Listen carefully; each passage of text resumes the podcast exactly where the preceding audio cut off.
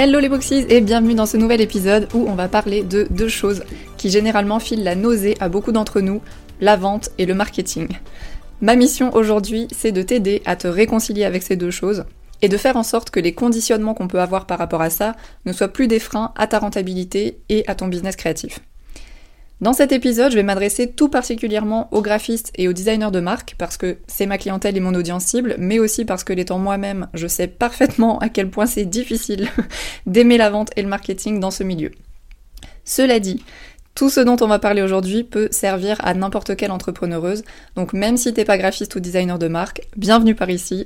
Je suis certaine que tu pourras repartir de cet épisode avec au moins quelques pistes pour changer de perspective si actuellement bah, la vente et le marketing ça te donnerait limite envie de retourner au salariat. On veut éviter ça. si tu débarques par ici, bienvenue à toi. Je suis Amélie, designer et stratégiste de marque et mentor pour les graphistes et les brand designers. Libère ton Moxie, c'est un peu mon plan machiavélique pour voir fleurir plein plein de business créatifs rentables et kiffants. Ici, on parle de personal branding, de stratégie de marque, de mindset, et on fait tout ça dans un brave space. Un brave space, c'est un espace de discussion dans lequel on se dit les vraies choses, en faisant de son mieux pour inclure tout le monde, sauf les injonctions. Donc let's go pour ce nouvel épisode.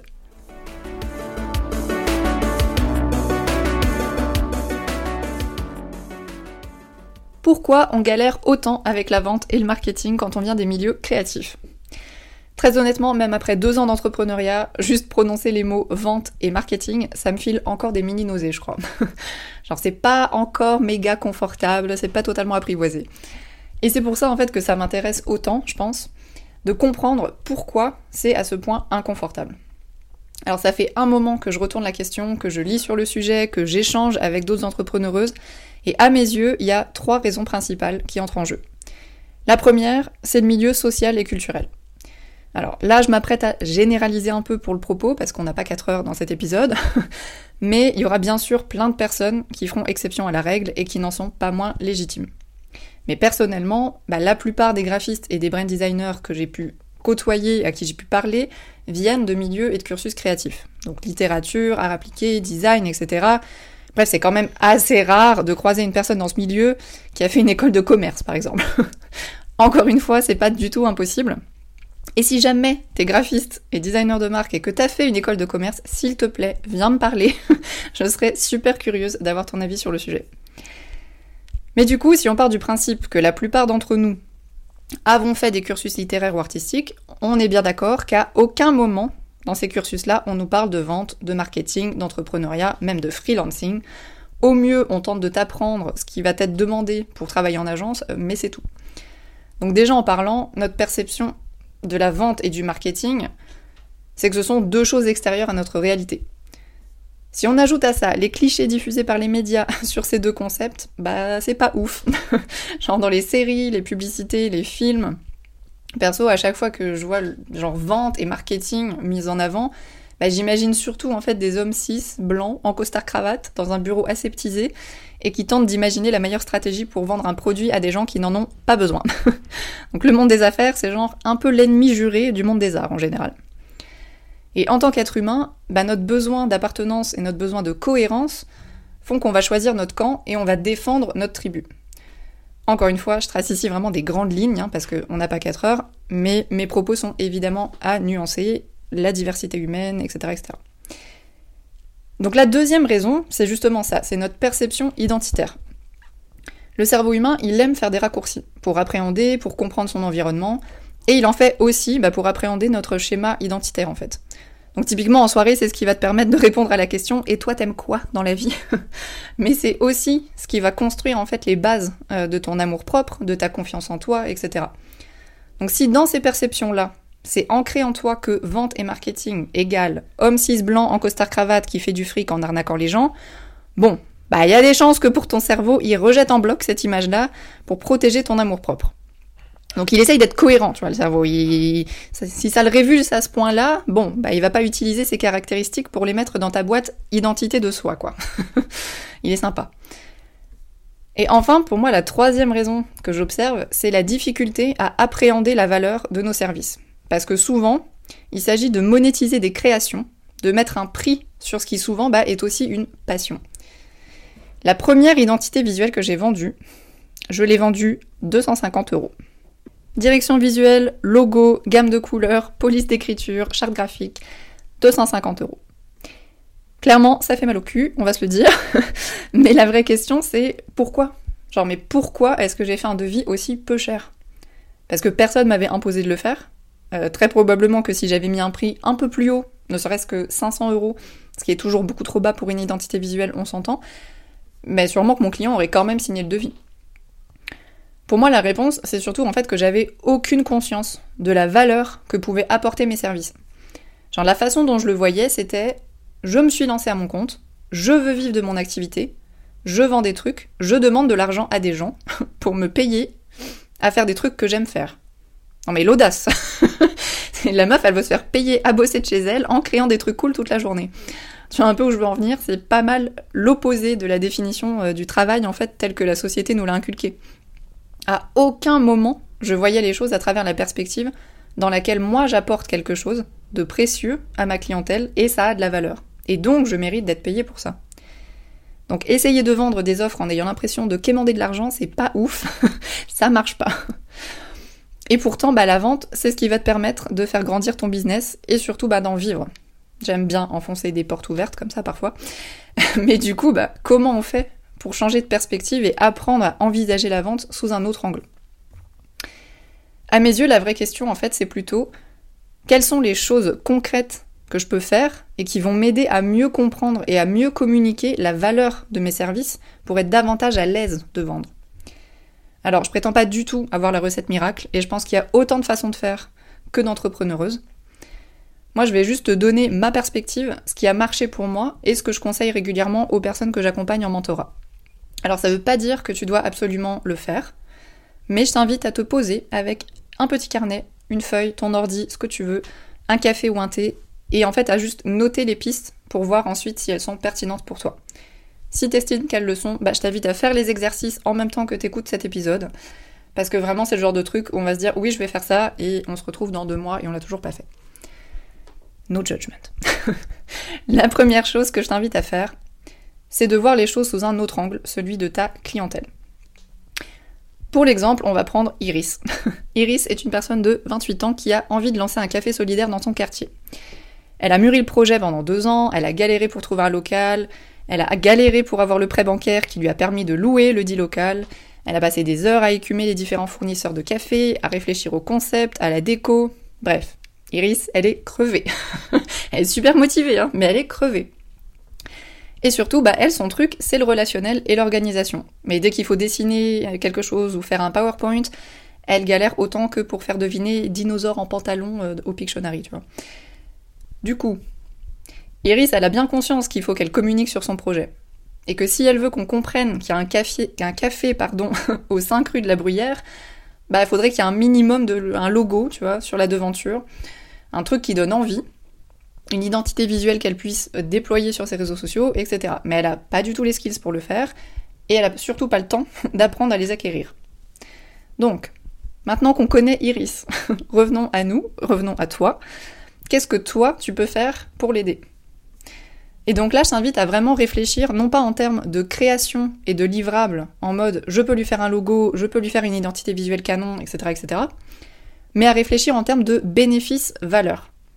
Donc par exemple, je peux lui faire gagner beaucoup de temps, je peux l'aider à prendre confiance en son projet, je peux lui permettre d'attirer sa clientèle et du coup d'être rentable et de rembourser son prêt et de pas finir sous les ponts, etc. etc. Bref, tu vois où je veux en venir. Donc en fait, je t'invite à vraiment penser à ta clientèle idéale à toi. Et si c'est pas Iris, c'est ok, elle sera pas fâchée. Et en fait, à lister toutes les choses que tes services vont lui permettre de faire. Personnellement, c'est vraiment cet exercice qui m'a aidé, je pense, le plus au début à vraiment réaliser que mes services avaient de la valeur. Que c'était pas juste moi, égoïstement, qui voulais vivre de mon activité et qui pour ça avait besoin d'aller quémander l'argent des autres. En faisant cet exercice, je me suis aperçue que bah, y avait de la place en fait pour un cercle vertueux, un cercle où toutes les personnes présentes dans l'équation repartaient avec plus de valeur que lorsqu'elles étaient arrivées. Donc là, typiquement, Iris, elle repart avec l'impression d'avoir investi dans une expérience trop kiffante avec toi, qui va l'aider à propulser son café, qui va devenir un lieu unique dans son quartier, dont elle sera super fière, et ton investissement, elle l'aura sûrement en fait rentabilisé assez vite. Et toi, de l'autre côté, bah, tu repars avec certes de l'argent, c'est cool, mais aussi et surtout avec une personne qui t'a fait confiance. Et la confiance, c'est un peu le nerf de la guerre. à quel point cette expression est affreuse au passage, au secours. Mais c'est vraiment la confiance qui va faire que les gens achèteront chez toi. Mais on va garder ça pour un autre épisode parce que sinon je rentre dans un monologue pendant 5 heures. Mais bref, cet exercice, c'est sûrement un des plus beaux cadeaux que tu puisses te faire, à mon sens. Parce que oui, tu kiffes faire du design, tu kiffes bosser de chez toi sous un plaid, c'est cool. C'est pas méga conforme à l'image du travail que la société nous a inculqué. Mais pourtant, c'est du travail. C'est de l'expertise, c'est de la créativité, c'est une capacité à écouter, à accompagner, à traduire des émotions visuellement, à mettre en lumière deux ou trois petites choses qui vont faire toute la différence. Donc oui, ça a de la valeur, et oui, tu mérites d'être payé pour cette valeur-là. Et si investir dans une prestation avec toi, ça permet à Iris de faire décoller son business trois fois plus vite et de gagner trois fois plus d'argent, pourquoi toi, t'accepterais de lui offrir cette valeur pour un prix dérisoire qui signifie que toi derrière, tu vas galérer à payer ton loyer Alors oui, petit coup de pied bienveillant aux fesses là, mais c'est vachement important à comprendre à mes yeux. Et moi je sais que j'ai mis des mois à y arriver, et très franchement, il y a des jours où c'est pas encore tout à fait gagné, mais si je peux, là, aujourd'hui, te faire gagner un petit peu de temps à comprendre et incarner ça pour ton propre business, bah pour moi, c'est tout bénef. Vraiment, ça vaut le coup de comprendre la valeur de ce que tu fais. Même si Tata Micheline, elle va sûrement te répéter encore une fois à Noël que les gens ils vont jamais payer autant pour des gribouillis et que pense plutôt à trouver un vrai travail. Non, ce que tu fais, ça a de la valeur et ça peut vraiment changer le cours des choses pour une personne qui lance un business, qui lance peu importe ce qu'elle lance, mais toutes les personnes qui ont besoin d'une identité visuelle pour faire décoller leur entreprise, ça change les choses, malgré tout ce qu'on peut entendre. La deuxième chose que je t'invite à faire, elle découle de la première. À mes yeux, bah, faire, celle-ci sans avoir pris le temps de te poser sur la première, c'est un peu dommage. Donc, une fois que tu as mieux cerné tous les bénéfices que tu peux apporter à ta clientèle avec tes services, je t'invite à changer la façon dont tu communiques sur tes offres en fait. Alors, quand on se lance en tant que graphiste et designer de marque, ou tout autre domaine créatif pour le coup, bah, le premier réflexe en fait qu'on a la plupart du temps, c'est Oh my god, il me faut un portfolio. et non, te cache pas, je te vois, je sais, c'est une des premières choses qu'on se dit, je me la suis dite aussi. J'ai passé deux mois à coder mon premier site portfolio à la main et crois-moi, c'était pas drôle. Allô la perte de temps. Donc j'insiste sur le terme portfolio parce que c'est précisément ce que je t'invite à arrêter de faire. Là, tu te dis, mais qu'est-ce qu'elle me dit la dame? Genre, j'ai pas besoin d'un portfolio. Alors oui, t'as besoin d'un portfolio. Qui peut tout à fait être un compte Instagram ou Behance, ou les deux d'ailleurs, soit dit en passant, t'as pas nécessairement besoin d'un site web. Surtout au début, en fait, si ça représente une énorme tâche, là tout de suite, un gros investissement, concentre-toi sur Instagram et Behance, ça peut largement être suffisant. Mais du coup, peu importe ton ou tes moyens de communication, ce que je t'invite à changer, en fait, quand je dis portfolio, c'est le ton portfolio. C'est le fameux Salut, je suis Leïla, je suis graphiste et je t'aide à créer ta marque. J'ai étudié là et là, voici mon travail, voici mes contacts. Bye C'est un bon début, c'est mieux que rien. Mais encore une fois, ça ne met le spotlight que sur toi. Alors, c'est important que toi aussi tu sois sous les spotlights. Moi, j'ai envie que tu sois sous les spotlights. Mais en l'occurrence, l'humain est un être guidé par les émotions et l'ego. Et la personne qui va tomber sur ton site ou sur tes réseaux sociaux, elle s'en fout un peu de ce que t'as fait les dix dernières années en fait. Elle, elle cherche juste avant tout à régler un problème. Un problème à elle. elle a envie de comprendre ce que toi tu peux faire pour elle. Et surtout pour acheter, elle a besoin d'avoir l'impression que t'as parfaitement compris son problème. Donc, on en revient au premier exercice. J'adore quand tout est bouclé comme ça. Qu'est-ce que tu peux faire pour elle et pourquoi elle, elle aurait intérêt à venir chez toi? C'est ça qu'on veut voir sur ton site et sur tes réseaux. Tes études, on s'en fout. C'est pas ça qui fera la différence. Si c'était le cas, je serais pas là à te parler en bonne autodidacte que je suis. Ce que je t'invite à faire, c'est à t'adresser à ta clientèle cible sur ton site et sur tes réseaux sociaux, un peu en fait de la même façon que tu t'adresserais à un ou une amie qui aurait besoin de ton aide. Donc on est un peu sur du bah oui ok je sais bien que c'est difficile, que t'as pas de temps, que là sûrement t'as peur d'investir, je comprends parfaitement, mais je sais aussi que ce qui pourrait t'aider, c'est telle ou telle chose, genre tes services. Et voilà comment on peut faire, etc. etc. Et explique-lui, montre-lui. Et au lieu de montrer juste des créations finies, bah montre tout le processus. Genre on veut voir la phase de recherche, on veut voir tes brouillons de logo sur papier, on veut tout voir. Pourvu que ça aide ta clientèle cible à se projeter en fait dans ce que serait une expérience de création avec toi. Donc tu peux lister toutes les étapes si tu veux, genre tout ce que tu as fait dans tes projets, même des projets fictifs, et montre-nous quoi, vraiment. En fait, je pense que dans cet épisode, j'aurais pu te dire de booster ton mindset, de travailler ton rapport à l'argent, etc., etc., tes conditionnements, tout ça. Alors, en soi, c'est hyper important aussi, et je pense que c'est à faire dans un parcours entrepreneurial. Mais perso, je sais que ça m'aide pas beaucoup quand on me dit des choses comme ça, genre juste bosse ton mindset, genre ok, mais concrètement, bah je sais pas quoi en faire. et ce qui m'aide le plus, ce sont des exercices concrets qui vont me permettre en fait de rentrer en introspection, de voir les choses sous un autre angle rapidement, parce que sinon ben, on rentre dans un nuage pas cool, et de passer à l'action rapidement aussi. Donc moi j'ai pas de recette magique à te donner, j'ai juste l'expérience terrain et toute une tribu de graphistes et designers de marque avec qui j'échange régulièrement et je peux te dire qu'on est tous et toutes dans le même bateau, mais que ça se soigne. C'est possible d'arriver à communiquer sur nos créations, d'arriver à vivre de façon rentable d'un business de design graphique, c'est tout à fait possible. Mais voilà, je considère que ce sont ces deux exercices qui m'ont le plus aidé à presque aimer vendre. Je suis pas tout à fait même à l'aise de prononcer ces mots, mais on y est presque. Et en tous les cas, bah, ils m'ont permis de me sentir beaucoup plus à l'aise de le faire. Parce que j'avais enfin compris en fait la valeur de ce que j'avais à apporter. Ça se fait pas en un jour, et quelle que soit ton avancée en freelance, franchement, il y a des moments où ta confiance, elle va être en chute libre et c'est ok. Perso, j'ai eu un gros passage à vide il y a deux semaines. Ça fait partie du jeu. Et je pense qu'en fait, ce sont même des moments qui nous élèvent en quelque sorte parce qu'ils nous permettent de prendre du recul et d'être moins stressé la prochaine fois, d'être moins anxieux, anxieuse la prochaine fois. Donc, si aujourd'hui tu peines à être rentable parce que tu as du mal à mettre tes offres en avant, parce que tu as du mal à fixer tes prix justes, et même juste à communiquer régulièrement sur ce que tu fais parce que tu as peur de saouler les gens. On a tous et toutes peur de saouler les gens, je te rassure. Mais je t'invite à te poser en fait et à vraiment faire ces deux exercices. Parce que c'est ton business, tu t'es lancé là-dedans parce que tu kiffes et tu as envie d'en vivre. Et donc vraiment, on est les seules personnes qui voient 100% de nos contenus aussi. Genre si tu parles de tes offres deux fois par jour, ça va pas saouler les gens. Au pire, ils cliquent et ils passent à une autre story, tu vois, on s'en fout. Mais parle de ce que tu fais et montre vraiment, genre, toutes les étapes, tout ce que tu es capable de faire et surtout tout ce que ça va apporter à tes clients clientes.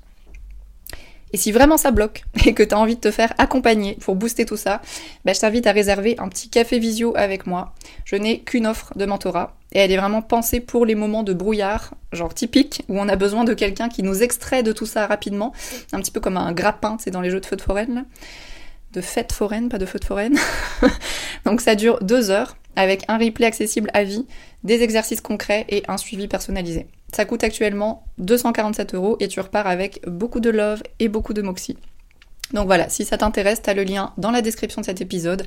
N'hésite pas à venir vers moi si t'as la moindre question, d'ailleurs que ce soit pour cette offre, sur le sujet du podcast, quelques questions que ce soit, je suis toujours ravie d'échanger, donc vraiment, n'hésite pas.